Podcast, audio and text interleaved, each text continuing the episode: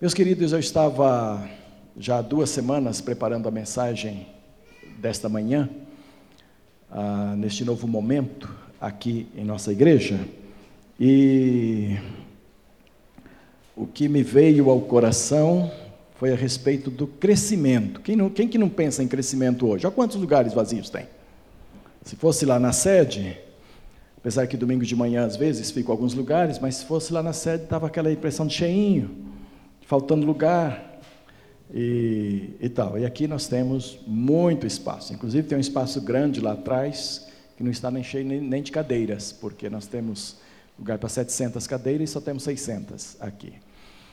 Se trouxermos um culto noturno aqui, vamos trazer, ah, certamente olharemos assim mais cheio, mas ainda teremos lugares. Quer dizer, há um desafio muito grande agora para a terceira igreja, que é na área do crescimento. Isso não significa que antes não devíamos evangelizar, claro que sim.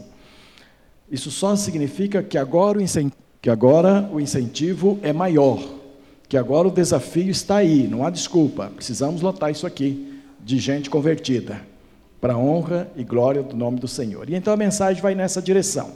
Só que eu estou querendo pensar num, num crescimento da igreja mas não como a gente está vendo muita coisa hoje por aí. Eu estou querendo pensar num crescimento da igreja sob a ótica bíblica. Sobre a ótica bíblica. Nós não podemos dizer assim, agora temos desafio, vamos encher a igreja de qualquer maneira. Isso, não ser, isso seria até fácil, isso não seria muito difícil. Não é verdade? Mas não é assim que vamos encher a igreja. E quando isso aqui tiver tudo cheio, que inaugurarmos ali ou o templo ou o ginásio de esportes com capacidade maior, novamente o desafio estará presente. Precisamos encher esse novo espaço. Quando tivermos um templo para 3 mil pessoas, então precisamos encher esse novo espaço. Mas como vamos fazê-lo? Então, uh, uh, vou trazer uma reflexão a respeito desse crescimento, mas conforme a ótica bíblica, porque crescer não é difícil. No mundo sedento, como este que está aqui hoje, crescer não é difícil. Já tenho dito isto, e especialmente a área de igreja, hoje, com tantas explorações que há, é fácil trazer gente. Basta inventar um monte de promessas, basta entrar por uma série de teologismos que nós temos aí, que logo isso aqui estará cheio. Mas a, a ideia é de encher mesmo, de trazer muita gente, de ganhar pessoas, mas ganhá-las do ponto de vista. Porque o que não se pode permitir é que o crescimento seja um fim em si, ou em si próprio, e não o um meio pelo qual o Senhor é glorificado. Daí o texto que eu li para a, a dedicação aqui. Todo crescimento da igreja precisa levar glórias para o Senhor e não para os homens. Então eu digo aqui que crescer a qualquer custo desvia o foco do alvo estabelecido por Deus. Deus tem um alvo, como a sua igreja deve crescer.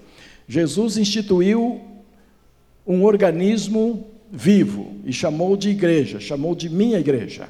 E como organismo vivo, ele precisa crescer, ele precisa ser dinâmico, mas ele não pode perder o foco dado por Deus, orientado por Deus para este crescimento. Então, todo crescimento biblicamente correto tem que ser resultado do que Deus pensa e não somente do que pensam os líderes ou o próprio líder, não é? Ah, então eu quero pensar com vocês que a semente do crescimento, e eu gosto de pensar em crescimento na ideia de semente, porque todas essas flores aqui nasceram de semente. Ah, e buscamos também motivos de coisas que crescem, como árvores, e especialmente árvores floridas, porque falam de um crescimento gostoso, falam de um crescimento agradável. Hoje o Correio Brasiliense estampa algumas mulheres correndo entre as flores que se abriram depois das chuvas, aqui no Distrito Federal.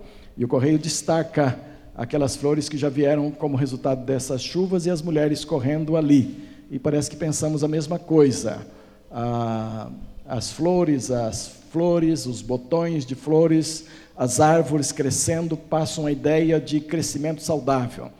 E a igreja precisa pensar num crescimento saudável, precisa pensar num crescimento uh, que vem de Deus. E Todo, a semente deste crescimento na igreja chama-se arrependimento.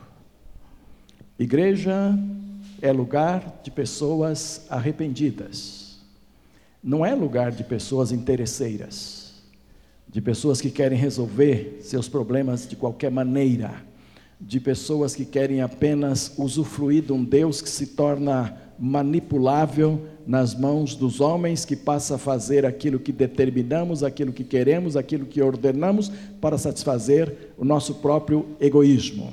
Igreja precisa começar com pessoas arrependidas. Neste batistério devem entrar pessoas que experimentaram arrependimento e não pessoas que apenas vêm, o seu negócio está mal, venha para cá que nós vamos resolver, venha para cá e tal, e encher a igreja de pessoas interesseiras em manobrar a Deus e resolver seus problemas. Não é assim. A igreja precisa crescer com pessoas que sabem que são pecadoras, que choraram os seus pecados, que experimentaram o peso do pecado, e que por essa razão, por serem salvas dos seus pecados, quiseram se identificar com o Senhor Jesus Cristo, morrendo para o mundo, e portanto podendo dizer: Eu quero sempre estar arrependido. A igreja precisa ser formada por pessoas que se convertem sempre, pessoas que estão sempre experimentando uma conversão dos nossos maus caminhos. Como diz o texto lá em Crônicas: E se o meu povo, que se chama pelo meu nome, se humilhar e orar, e buscar a minha face, e se converter dos seus maus caminhos, então eu ouvirei dos céus, e perdoarei os seus pecados, e sararei a sua terra.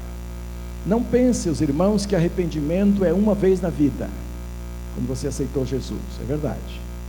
Ali é o arrependimento para o perdão dos montões dos seus pecados. A partir daí você não deve amontoar pecados outra vez. Então tem umas orações na igreja, a nossa acho que não tem mais. Eu, há uns 10 anos eu falava sobre isso, eu não ouvi mais. Viu, Jorge? Depois que você chegou, acho que não ouvi mais. Não sei se foi você que transformou a coisa, mas havia umas orações assim, havia umas orações assim. E perdoa, Senhor, a multidão dos meus pecados, ou a multidão dos meus pecados que alguns já falavam assim, generalizando, dos nossos pecados, aí pode ser que seja até justifique, mas dos meus também, a multidão dos meus. Crente só tinha multidão de pecados antes de aceitar Jesus. Depois que aceitou Jesus, recebeu o perdão da multidão dos seus pecados passados, agora ele não pode ter mais multidão de pecados.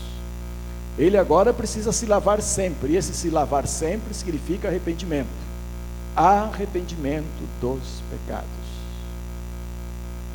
vez em quando recebo no gabinete pessoas plenamente arrependidas de algum pecado. Oh, que benção! A gente chora junto às vezes. Às vezes a pessoa chora sozinha, eu não sou muito chorão, então em alguns casos eu choro, outros não, mas eu sinto bem de perto o que está acontecendo e eu percebo verdadeiro arrependimento por alguma coisa praticada e que agora coloca de novo aquela pessoa aos pés de Jesus. E ele experimenta aquela verdade de João: se confessarmos os nossos pecados, ele é fiel e justo para nos perdoar os pecados e nos purificar de toda injustiça. Essa, essa é a semente da igreja.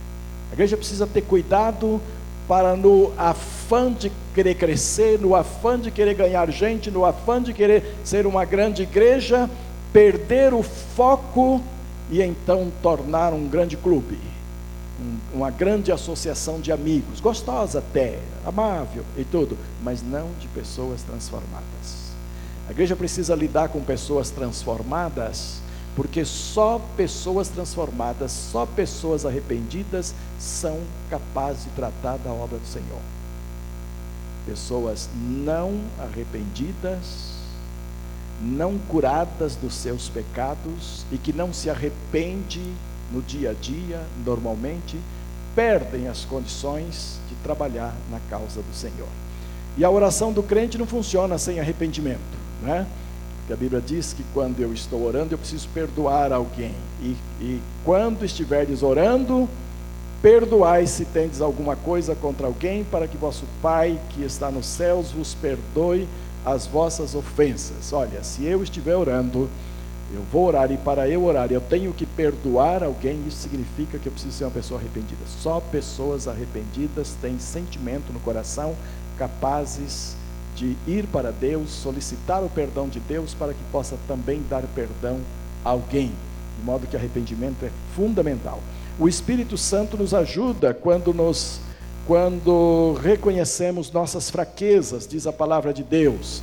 E da mesma maneira também o Espírito ajuda nas nossas fraquezas, porque não sabemos o que havemos de pedir como convém, mas o mesmo Espírito intercede por nós com gemidos inexprimíveis. Deixa eu dizer uma coisa. Isso é uma verdade bíblica fundamental.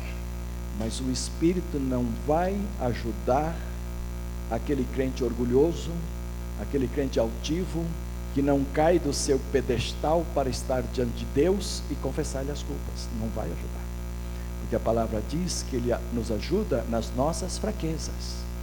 Ele nos ajuda quando nós chegamos a Deus reconhecendo a nossa pequenez, reconhecendo o nosso estado de pecadores e reconhecendo a nossa necessidade da graça de Deus. E eu tenho um grande cuidado em relação a isso, cada vez que estamos aqui na nova sede, porque é muito fácil, meus amados, o, o, Satanás colocar no coração de cada um de nós, como membros da terceira igreja, uma igreja que está prosperando, uma igreja que está vencendo, uma igreja que está avançando, colocar em nós o espírito de altivez, o espírito de orgulho. E se não tomarmos cuidado, este será o primeiro passo numa derrota muito grande que todos nós sofreremos e como igreja também. Então é preciso sempre mantermos uma atitude de arrependimento verdadeiro diante de Deus, sempre, para que nossas orações possam ser ouvidas e para que o Espírito Santo de Deus possa trabalhar em nossas vidas. Pessoas não arrependidas fecham as portas para o Espírito Santo de Deus trabalhar na sua vida. O arrependimento gera também alegria de viver pela palavra. Se você não é uma pessoa arrependida, o cumprimento da palavra lhe torna muito penoso. Ah, Paulo diz assim: Ninguém me assistiu na minha primeira defesa, antes todos me desampararam que isto não lhe seja imputado. Mas o Senhor assistiu-me e fortaleceu-me, para que por mim fosse cumprida a pregação, e todos os gentios a ouvissem, e fique livre da boca do leão. Perceberam? Perceberam isto aqui? Mesmo que ninguém lhe assista em algum momento necessário, eu tenho a impressão que na terceira isso não deve acontecer se alguém estiver passando por necessidades, por coisas, abra o coração, que alguém vai surgir para lhe atender. Mas o texto está dizendo que o apóstolo Paulo, não era pastor Mateus, não, o apóstolo Paulo, hein? não era um de nós aqui, era o apóstolo Paulo, foi abandonado por todos. Mas por ter sido um homem que se arrependeu do seu estado de vida, de perseguir a igreja e tudo isto, a palavra diz que Deus o assistiu, de tal maneira que superou a necessidade de que pessoas pudessem lhe assistir. E lhe deu então condições de cumprir o seu ministério, de pregar o evangelho aos gentios, de modo que as pessoas se converteram e fugiram da boca do leão. Então, o, o arrependimento é que vai nos dar alegria para as coisas relacionadas com a palavra Pessoas arrependidas vão ter a visão clara da palavra de Deus, vão receber a orientação do Espírito Santo sobre a palavra e vão ah, enaltecer a palavra com as suas vidas. Esse próximo aqui eu não consigo ler na, no, meu, no meu slides.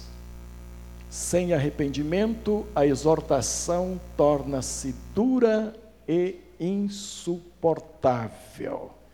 É, não, é, não pensar que eu estou com problema de vista, não.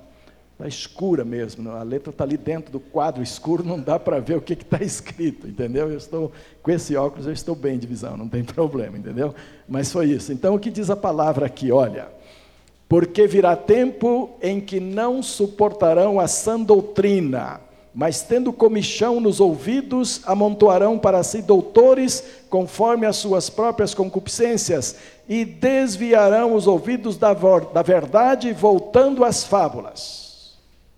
Quer dizer, até uma igreja do Senhor, até um povo de Deus, se permitir que pecados vão cauterizando suas consciências, vão se acostumando no meio, vão tornando uma coisa normal no meio do povo do Senhor, isto vai levar a igreja a uma rebelião para com a palavra. De modo que toda palavra, pastores não poderão mais exortar, Valdeir. Nós teremos só que trazer palavras agradáveis. Palavras que eles querem ouvir, que as pessoas querem ouvir. Isso lembra algumas coisas dos nossos dias hoje, por aí? Isso identifica o que vocês têm visto em alguns lugares? A falta de exortação da palavra, a falta de chamar as pessoas para perto da palavra, isso é pecado, irmão. Isto é pecado, é preciso abandonar. É preciso dizer não. Meu irmão, você precisa de um discipulado a começar por aceitar Jesus como Salvador. Conversamos outro dia sobre isso, Valdeir. Não é? Mas se se faltar arrependimento na congregação, se faltar arrependimento no povo de Deus, vai se chegar um ponto que toda e qualquer exortação não bate, não entra, não desce no coração nem mesmo entra para o intelecto para ser entendido, volta dos ouvidos, porque provoca comichão. E as pessoas ficarão procurando alguém que lhes digam aquilo que elas querem ouvir. Percebe, os irmãos, que a igreja precisa começar com o crescimento. Por outro lado, quero, ah, com arrependimento. Por outro lado, quero dizer que o crescimento da igreja, ele concretiza-se no, no esforço humano. Puxa, se eu parasse aqui, era nota 10, é, zero para esse ponto. O crescimento da igreja se escuta no esforço humano. Portanto, esforce, meu irmão. Portanto, faça a sua parte. Se dedique, jejue, ore, não durma, viva com Deus. Não. Esforço humano, amparado, ungido, pelo Espírito do Senhor. Aí sim. Que Deus precisa do seu trabalho, sim. Na verdade, ele não precisaria. Se ele tivesse determinado assim, que ele ia fazer tudo, aí ele não precisaria. Mas ele não determinou assim. Ele determinou que o crescimento da igreja depende do seu trabalho, sim. É para ali, ali no prédio, vizinho nosso, evangelizar? Deus não vai mandar anjos atravessar o telhado lá, chegar lá e começar a evangelizar. Não. Ele vai mandar a gente daqui para ir ali evangelizar. Ah, tem alguém do lado, do lado da ponte que precisa ser evangelizado, Deus não vai designar um, um anjinho so, totalmente simpático, que vai chegar lá todo agradável, já trazendo no biquinho um presentinho para a pessoa. Olha, isso aqui veio diretamente da, da nuvem X, lá em cima, é uma lembrança que estou trazendo, depois vai sentar ali uh, no cantinho e começar. Não, Deus não vai fazer isso. A Bíblia diz que Ele não quis assim. Que Ele quis que você e eu, gente que experimentou o arrependimento, gente que experimentou a bênção do Senhor, gente que experimentou o pecado, sabe o que é a tristeza do pecado, passe isso para as outras pessoas, dizendo: você pode sair disto. Em Jesus, como eu saí, e então é possível. As pessoas viciadas, qualquer tipo de vício, drogas, cigarro, álcool, qualquer outra coisa, elas ficam muito esperançosas quando alguém que passou por aquele mesmo caminho, passou pelas mesmas coisas, diz: Olha, eu vivi isso, vivi isso dez anos. Depois eu fui libertado. A próxima pergunta é: como foi? Como é que foi isso? E então as pessoas começam a contar Percebem? Para trabalhar com viciados, Deus usa muito mais os ex-viciados do que os pastores, que nunca tiveram essa experiência, a não ser que o pastor também tenha tido. porque há aquela coisa da identificação. Então eu acredito que quando Deus não quis anjos para pregar o evangelho, porque ele queria identificação do povo de Deus. Aí vale o nosso esforço, mas vale o nosso esforço ungido pelo Espírito Santo de Deus para fazer o trabalho. Deus considera o nosso esforço quando este representa uma participação na obra que o Espírito Santo está realizando por meio da sua igreja. Então, amados, temos um grande desafio, ok? Este é o momento de cada um de nós nos submetermos ao Espírito Santo de Deus, que diz assim ao texto: que quando ele vier, convencerá o mundo do pecado, da justiça e do juízo. Não é você que vai fazer esse trabalho. Mas quando vier aquele, ah, mas quando vier aquele, o Espírito da verdade, ele vos guiará a toda a verdade, porque não falará de si mesmo, mas dirá tudo o que tiver ouvido e vos anunciará tudo o que há de vir. Então, é esse Espírito Santo é que vai orientar, é que vai tornar a palavra clara, é que vai trazer a vida que está na palavra para as pessoas que vamos ganhar para Cristo Jesus, e então o crescimento virá como resultado de um esforço humano totalmente protegido, ungido, dirigido e guiado pelo Espírito Santo de Deus. E é assim que nós queremos ver a igreja do Senhor trabalhando. Isso é para todos nós, não é? Nesse caso do esforço, então, o jovem deve esforçar-se para não sentir-se desprezado naquilo que realiza na causa do Senhor. Ninguém despreze a tua mocidade, mas seu exemplo dos fiéis, na palavra, no trato, no amor, no espírito, na fé e na pureza. Então a palavra de Deus tem uma exortação para os jovens. Não se sinta desprezado, não se deixe desprezar, não pense que você não chegou o momento ainda de ser uma benção. Muita gente pensa que só vai ser uma benção depois que casar. Porque há muitas lutas, porque tem que se formar ainda, tem que trabalhar, há muitas lutas de pensamentos, há muitas questões não resolvidas, e depois do casamento que vai ser uma benção. Graças a Deus, na terceira igreja as coisas não são assim. Eu tenho me encontrado com jovens, tenho trabalhado com eles. Ontem eu estive com a liderança da nossa juventude, um momento muito bom. À tarde, almoçamos juntos e tivemos um bom tempo à tarde de troca de ideias, de oração e tudo. E não há razão na terceira igreja para nenhum jovem achar que está sendo desprezado. Talvez porque não conheça o que está sendo feito, talvez por não estar integrado no que está sendo feito. Mas há uma exortação bíblica para você não permitir que ninguém despreze a sua juventude, seja uma bênção no reino do Senhor. Por outro lado, os jovens também precisam ter cuidado para não se orgulhar, porque tem muita força, tem muita inteligência, não é? Ah, são muito capazes. O que seria de nós sem essa juventude toda que prepara essas coisas todas, que passa até altas horas da noite fazendo? E hoje, quando eu cheguei na igreja, um grupo já estava aqui mexendo. O que seria de nós? Olha ali, o garotão ali, trabalhando para a gente. Nós precisamos desta força da juventude. Nós apreciamos esta força da juventude.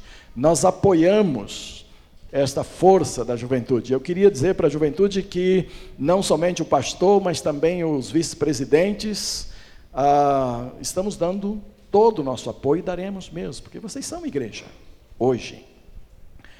E é preciso converter a energia, a força que Deus lhe deu para um esforço conjunto ao Espírito Santo de Deus, não permitindo então que, que vaidades possam alcançar a sua vida por causa da inteligência, por causa ah, dos seus estudos, por causa das suas vitórias, e nós temos uma juventude bastante vitoriosa em várias áreas na vida, graças a Deus. Por isto, é preciso encaminhar tudo isto para Deus, em submissão ao Senhor, para que Ele de fato aprove os nossos trabalhos, abençoe, unja e as coisas possam prosseguir de uma forma muito abençoada. Tá certo? Vamos caminhar um pouquinho mais. Ah, o mais idoso, entre os quais eu me incluo, os mais experientes, aqueles que já viveram um pouco mais, deve esforçar-se para não sentir-se excluído. Que às vezes é assim. Às vezes é assim. Nós mesmos vamos começando por circunstâncias normais, excluindo os mais idosos. Quando há tanta coisa para fazer. E quando essa turma tem uma experiência muito boa, experiência de vida, né? Ah, eu sempre me sentei com velhinhos para ouvir suas histórias. A Teresa lembra de, de vários casos, mas um muito específico de Aracatuba. Era sempre as mesmas histórias. Mas eu me sentava vezes e vezes para ouvir as mesmas histórias. Né?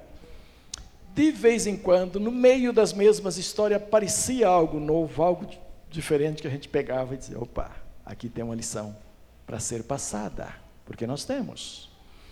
Mas não somente isso, há serviços na causa que podem ser feitos por pessoas de 80, 90 anos. E podem ser feitos. Na área de assistência às pessoas, na área de distribuição de literatura, na área de recepção. Há tantos lugares onde todos nós podemos ser bênçãos, e é assim que Deus quer. Uma igreja realmente unida, onde há lugar e participação para todos. E então a Bíblia diz que todos nós somos do corpo, porque assim como o corpo é um e tem muitos membros, e todos os membros, sendo muitos, são um só corpo, assim é Cristo também na sua igreja. Todos nós precisamos nos sentir membros uns dos outros, companheiros, partícipes, ah, parte do mesmo corpo, de tal maneira que a, a, a participação nossa, o que estamos fazendo, seja expressão do somatório de todos nós. Eu fico preocupado como é que Deus avalia a igreja, quais os critérios. A Bíblia tem alguns critérios do Senhor. Por exemplo, a Bíblia fala que se você trabalha na carne, o resultado é carne, sempre. Noutra maneira de avaliar, você podia dizer que se trabalhou na carne, a nota é zero.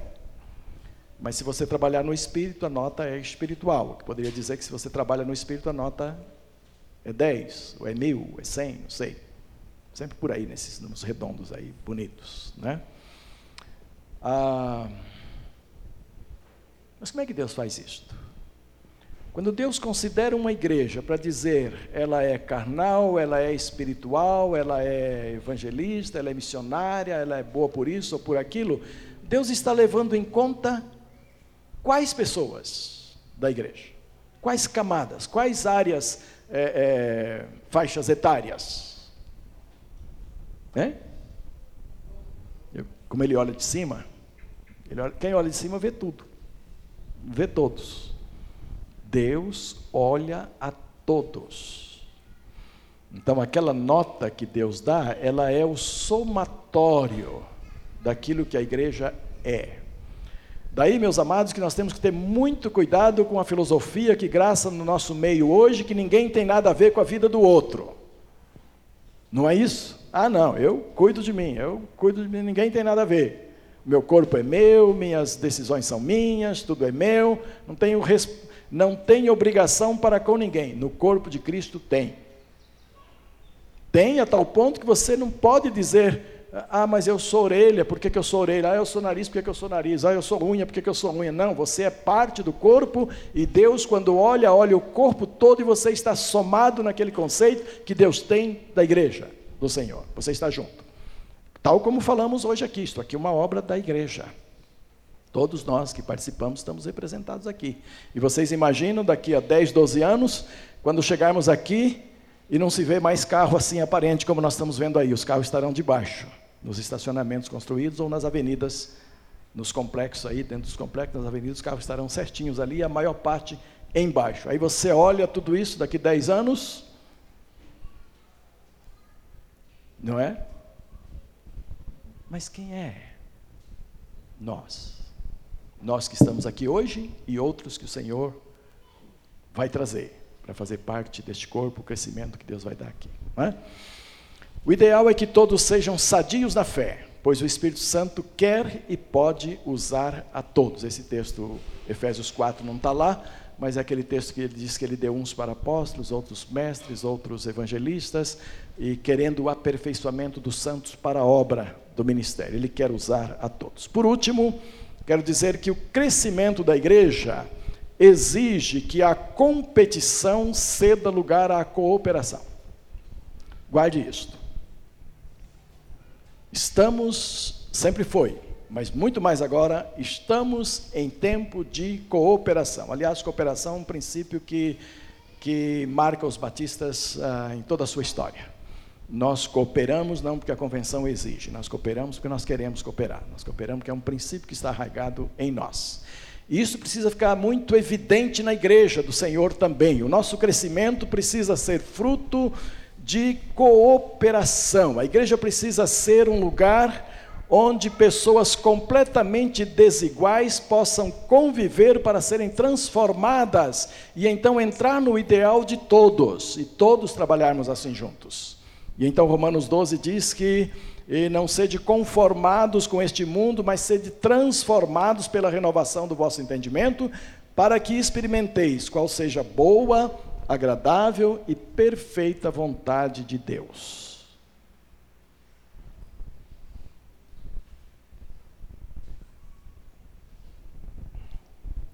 É difícil isso. É difícil. Eu tenho um estilo de trabalho, eu tenho um jeito de ser. E eu gostaria muito que muitas pessoas tivessem o meu jeito de ser. Vou dar um exemplo tolo. Eu não tolero compromissos fora do horário. Eu fico nervoso. Ah, meu pastor fica nervoso? Fica. Você me bota lá no banco para esperar meia hora e ainda chega e diz que é assim mesmo? Espera aí, meia hora é muita coisa, cara. Para ficar na cadeira te esperando, ou na rua, no ponto de ônibus, dentro do carro, em algum lugar. Então marcasse meia hora depois, que eu chegaria meia hora depois. Eu sou assim. Culto para mim tem que começar na hora. Culto não começa na hora já começa errado. Mas espera aí, eu não posso acabar com todo mundo, porque outras pessoas pensam um pouco diferente. Tem pessoas que dizem assim, ah, mas cinco minutos não tem problema nenhum. Aí eu peço misericórdia, Senhor, para eu aturar esses cinco minutos. Misericórdia para eu perdoar esses cinco minutos. Mas eu, eu sabe, temos que conviver com os desiguais. Estou dando um exemplo só. Se eu for abrir minha vida toda aqui, vocês vão me dispensar de ser pastor da terceira. Entendeu? Chega. Né? Mas é assim ou não é? É assim ou não é? A pessoa que chega sempre atrasada nunca cobra pontualidade de ninguém. E ela poderia. Não tem moral para isso. E nem quer. Ela quer atrasado mesmo, porque esse é o ritmo e tal.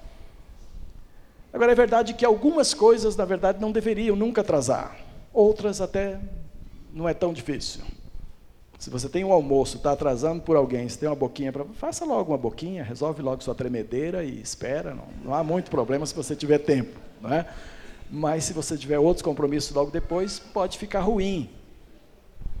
Mas a coisa do tipo coletivo, coisa do tipo compromisso com pessoas e tudo que a gente tem que ser bastante zeloso. E eu sou muito zeloso nessas coisas. Mas eu não sou perfeito, não. Há coisas que é uma negação, há coisas que você não deve imitar. Por que ficar nervoso? Com nada a gente devia ficar nervoso. Com nada. Com nada. Aí eu conheço bem a Bíblia, falo assim, oh, mas o Senhor Jesus também ficou pelo menos uma vez, então deixa eu entrar nessa, de vez em quando eu tenho as minhas, de vez em quando eu tenho as minhas vezinhas de ficar nervoso também. Ele, ele ficou, né? então também fico. E todos nós arrumamos um jeitinho. Mas a grande verdade, meus irmãos, é que se não desenvolvermos a capacidade de viver com pessoas diferentes, que pensam diferentes e que trabalham de forma diferentes, o nosso somatório sempre vai ter muitos problemas sérios. Então é preciso desenvolver esse tipo de coisa. Minha mãezinha, que já está lá na glória, quando tinha problema com os filhos, eram sete, quando tinha dificuldades e tal, e um filho começava a reclamar de uma certa preferência para o outro e tal, ela levantava a mãozinha assim, mão branquinha, por dentro assim, branquinha. E dizia, olha aqui, e perguntava, são iguais? Nenhum. Nenhum. Então ela dizia, como vocês não são iguais, também serão tratados às vezes com desigual. Uns apanham mais, outros apanham menos. Não é? É. Uns recebem o prato desta forma, outros recebem daquela outra forma. Uns ficam de castigo, outros não. Dependendo da desigualdade que aparece aqui, não é? Mas é assim, a igreja precisa lutar para desenvolver aquela capacidade, e é por isso que os dons existem, para que as pessoas, dentro dos seus dons, todas sejam produtivas. E não nos conformarmos com este mundo. Não é? A igreja cresce quando há espaço para que as desigualdades humanas convivam juntas, sem permitir que a competição seja mais importante do que o amor. 1 Coríntios 13. 1 Coríntios 12, 13 e 14 trata de um assunto só. Viu? Muita gente separa o capítulo 13 para tratar só do amor e tira do contexto e trata do amor ali. Não, ele é parte fundamental do contexto do 12 e do 14. O capítulo 13 está dizendo que todo uso dos seus dons, qualquer que seja o dom daqueles do 12 e do 14 que você vai usar, se não for com amor, não vale nada. Este é o segredo ali. E então, ah, isso precisa vir para dentro da igreja do Senhor, para que, em primeiro lugar, tudo que fazemos na obra seja feito com amor a Deus. Que a partir do momento que eu distribuo, este, que eu é, é, direciono o meu amor para Deus naquilo que eu estou fazendo, Deus me capacita a direcionar meu amor para as pessoas. Porque você não tem, eu não tenho a capacidade de amar as pessoas como elas são, se algo de cima não vier para a minha vida, porque eu vou exigir que ela seja como eu sou. Não é verdade? Eu estou ouvindo um apoio lá distante. Onde está a Mariluz? Levanta a mão, Mariluz. Ah, está ali. Não é verdade? Eu ouvi. Um dia eu vou pedir para a Mariluza sentar lá na parede, lá no final, para ver se eu ouço, viu? Para ver se dá. Eu acho que eu vou ouvir, viu? Aí, principalmente se eu estiver ouvindo, eu vou ouvir. Amém, viu, minha irmã? Amém. Quer dizer, a, a Bíblia está dizendo que eu preciso trabalhar de tal maneira nessa inclusão de todas as pessoas, de modo que o amor me domine, que o amor tome conta e que venha de Deus. Porque na medida que ele vier de Deus, então ele pode atingir as demais pessoas. Deixa eu dar uma palavrinha bem para a terceira aqui. Nós temos uma estrutura, liderança, por favor. Nós temos uma estrutura que eu entendo boa. Claro, senão já teria desmontado. E foi eu mesmo que criei, juntamente com o Lúcio, quando o Lúcio era vice-presidente, mais alguns líderes, criamos essa estrutura de áreas ministeriais. E depois levamos a igreja a, a, ajudar essas áreas ministeriais com dinheiro do orçamento. Então, cada líder de área ministerial já sabe pelo orçamento quanto dinheiro tem lá para ser usado na sua área ministerial e sabe com que pessoal vai trabalhar. Isso é extremamente positivo, até porque é uma estrutura que a igreja pode chegar a 5 mil membros e a estrutura permanece, ela pode aumentar. As áreas ministeriais podem ser aumentadas indefinidamente, os ministérios podem ser aumentados indefinidamente. Então, por exemplo, hoje nós temos 13 áreas ministeriais, 53 ministérios. Daqui dois, três anos, nós podemos ter 20 áreas ministeriais, 100 ministérios. Mais para frente, quando chegarmos a 3 mil membros, 4 mil membros, nós podemos ter 100 áreas ministeriais, 500 ou 600 ministérios. É a mesma estrutura, que vai crescendo, crescendo, crescendo, bem administrada, tudo bem administrado. Mas há um perigo nessa estrutura. Eu nunca falei isso. E eu espero que falando hoje o pessoal não, viu, William? Não resolva. É, vamos mudar tudo então, porque tem perigo há um perigo grande de competição entre as áreas.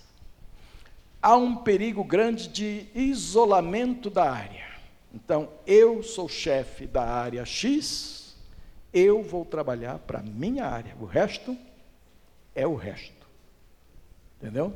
Vou trabalhar para a minha área. Este é um perigo grande que essa estrutura é, prescreve.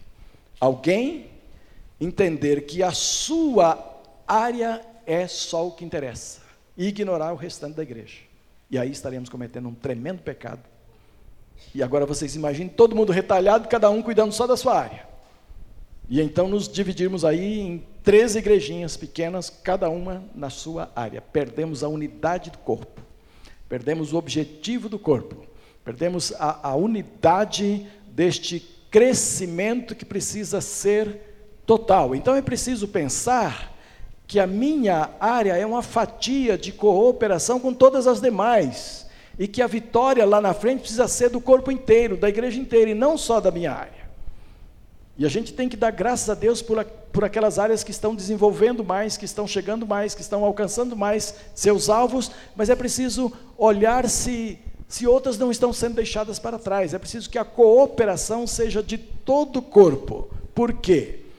Porque é assim que a Bíblia diz que o corpo deve crescer, com todas as áreas, com todas as juntas, com todas as partes. Né? Vou terminar. É tempo de alargar as nossas tendas e fincar bem as nossas estacas. Isaías 54. Alargaremos as tendas, construindo várias etapas. Aqui à minha direita, porque aqui já está nos 10 metros que tem que ficar, né? Mas aqui para minha direita, construiremos várias etapas fincaremos bem as nossas estacas, cooperando com o crescimento do organismo espiritual que somos em Cristo Jesus. Amém, irmãos? Isso vem de Deus para vocês. Já copiei, viu, Vadeir? Não tem problema, né? Copiar uma coisa do outro, não? Vem de Deus, irmãos têm paz em relação a isso. É isto. Esse é o começo de uns estacamentos que estão crescendo aí um pouco. Mas vamos ampliar muito mais. Mas Deus quer que isso seja feito com unidade, para a glória e honra do nosso Deus.